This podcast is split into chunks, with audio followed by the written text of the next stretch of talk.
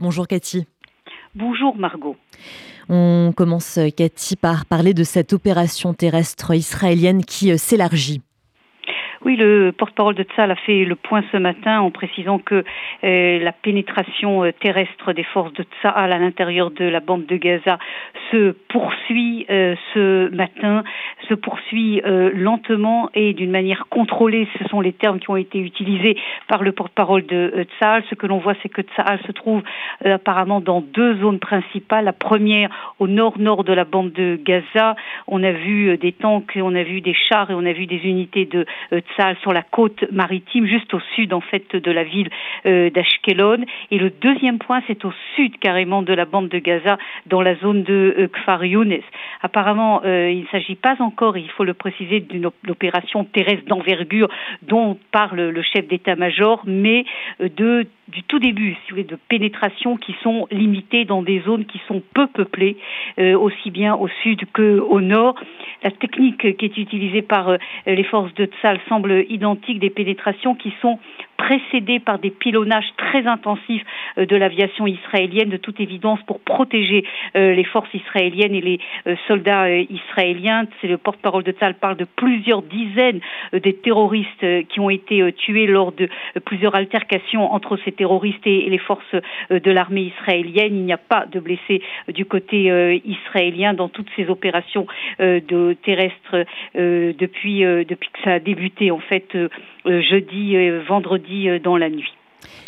Il faut également euh, préciser un autre euh, point sur ces opérations euh, terrestres que dit le porte-parole de Tsahal précise que ce n'est que le début et que l'objectif des forces de Tsahal, c'est le chef d'état-major qui l'a dit hier à ses soldats, l'objectif est de détruire totalement la force militaire du Hamas. Et par ailleurs, Cathy, une série de graves incidents a éclaté hein, dans le nord d'Israël.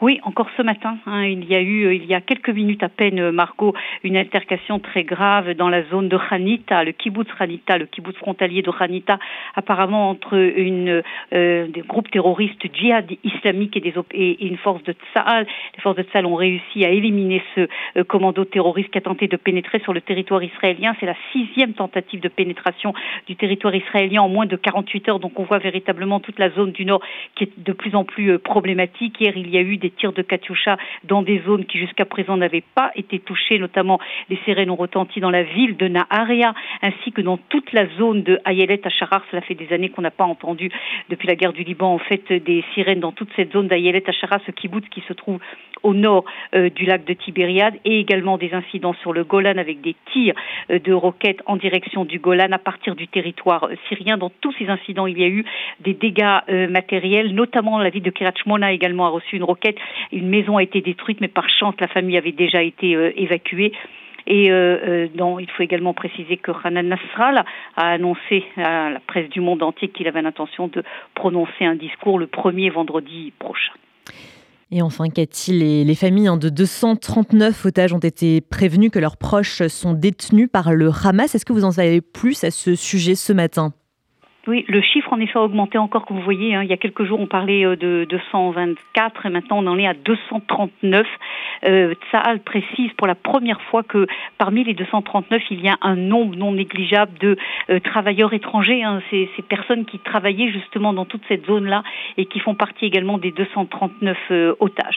Pour l'instant, les autorités israéliennes, Margot, sont plutôt pessimistes. L'impression que l'on a, c'est que c'est ce que qu'ont les autorités israéliennes, c'est que le Hamas n'est pas prêt pour l'instant à une opération, à un échange ou à un accord quel qu'il soit. Certes, le Qatar, certes l'Égypte, la Turquie, etc., essayent de faire quelque chose face au Hamas, mais le Hamas pour l'instant ne bouge pas.